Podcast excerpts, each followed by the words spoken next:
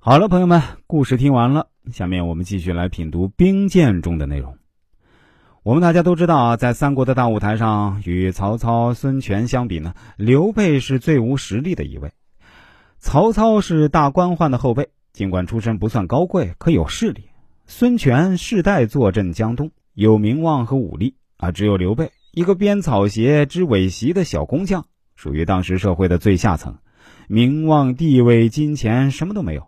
他仅有的一点资本，就是他那稀释的早已经寡淡如水的一点刘汉皇家血统。而当时有这种血统的人，普天之下有很多，谁也没把这当回事儿。但刘备偏偏沾了这个光。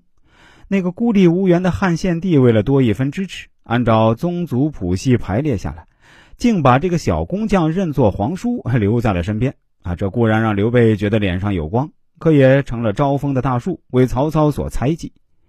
尽管刘备不满意于曹操的激越，可他却没资格同曹操抗衡，只是暗中参加了一个反曹联盟，却又提心吊胆，时时防备着曹操对他下毒手。好在他在朝廷也无所事事，便干脆在住处的后院种起菜来，大行其韬晦之计。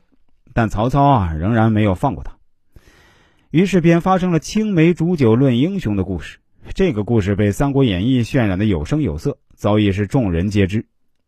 此时的曹操并未把刘备放在眼里，但也不十分放心，所以邀请刘备饮酒，专门谈起谁是当今英雄的话题。之所以说今天下英雄为使君与操耳，君意在试探。刘备原本心中有鬼，以为被曹操看破，所以害怕，才将手中的筷子失落在地。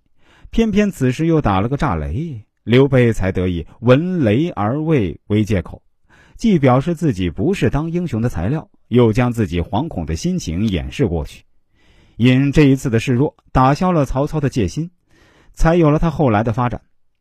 真正能控制自己情绪的人，不管祸福险夷的来临，还是横逆生死之际，不管处在功名富贵之中，还是处在山林贫贱之际。他们心中总有一个自己的主宰存在，不为外物和环境所影响。宋代有一个故事：向敏中，天禧年间初期任吏部尚书，为应天院奉安太祖圣容礼仪使，又晋升为左仆射，兼任门下侍郎。有一天啊，与翰林学士李宗鄂相对入朝。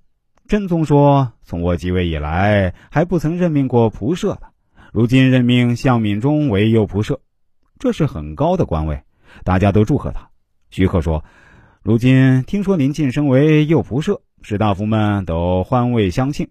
向敏中只是唯唯诺诺的应付。”又有人说：“自从皇上即位啊，从未有封过这么高的官，不是勋德隆重、劳苦特殊，怎么可以这样呢？”向敏中还是唯唯诺诺的应付，又有人隶属前代为仆射的人都是德高望重，向敏中仍是唯唯诺诺，还是没有说一句话。